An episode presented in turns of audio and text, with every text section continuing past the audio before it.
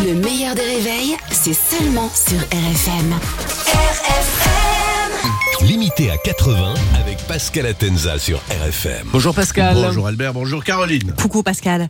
On va commencer évidemment ce matin par euh, la loi immigration qui a été rejetée par l'Assemblée. Oui, donc euh, là, l'Assemblée complètement euh, bloquée, comme euh, toutes les grandes villes hier à cause de la grève des taxis. Vous avez vu ça À Paris, ils ont organisé une opération escargot pour bloquer Paris. Et, et donc, on n'a pas besoin d'une opération escargot pour bloquer Paris. On y arrive très bien tout seul.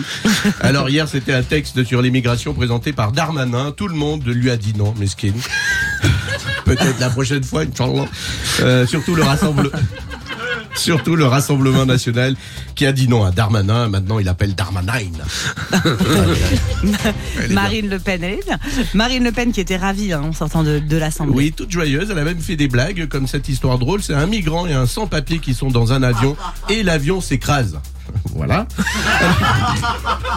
Elle est très drôle de leur point de vue. Alors, vu l'échec, Darmanin a proposé à Macron sa démission qu'il a refusé. Alors ça, c'est bien. On est d'accord parce que sinon, on aurait eu Manuel Valls. Alors, pour l'instant, il est toujours là. Mais à mon avis, il va pas tarder à traverser la rue pour trouver un autre emploi. Alors, quel avenir politique pour euh, Darmanin? Bah, Gabriel Attal a proposé des groupes de niveau. Bah, Darmanin, on le mettra dans un groupe des nuls et puis voilà, ça va. Voilà, c'est tout.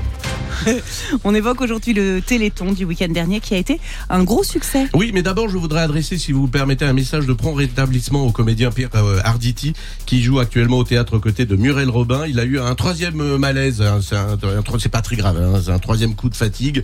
Trois fois, euh, la pièce de théâtre a été annulée. Bon, à mon avis, euh, il a qu'à le dire. Il a plus envie de jouer avec Muriel Robin. Comme ça, ce sera.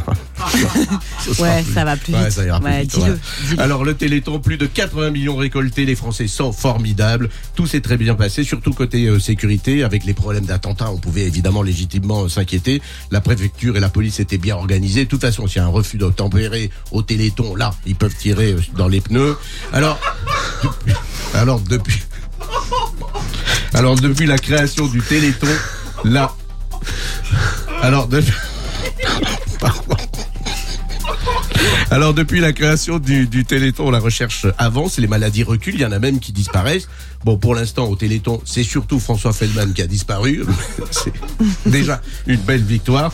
En revanche, j'ai toujours un souci avec le Téléthon, c'est que pendant tout un week-end, il y a de nombreuses animations. Ils font de la natation, de la course à pied, du parachutisme, du cyclisme, euh, de l'alpinisme. Bref, c'est quand même pas euh, super cool de leur montrer tout ce qu'ils peuvent pas faire. hein. Ça, c'est quand même pas très très bien. Va falloir corriger ça. Bravo Pascal, bravo Merci. Pascal. Pascal Atenza qui est sur RFM tous les matins à 8h15. Le meilleur des réveils avec Albert Spano et Caroline Turbide de 6h à 9h30 sur RFM. RFM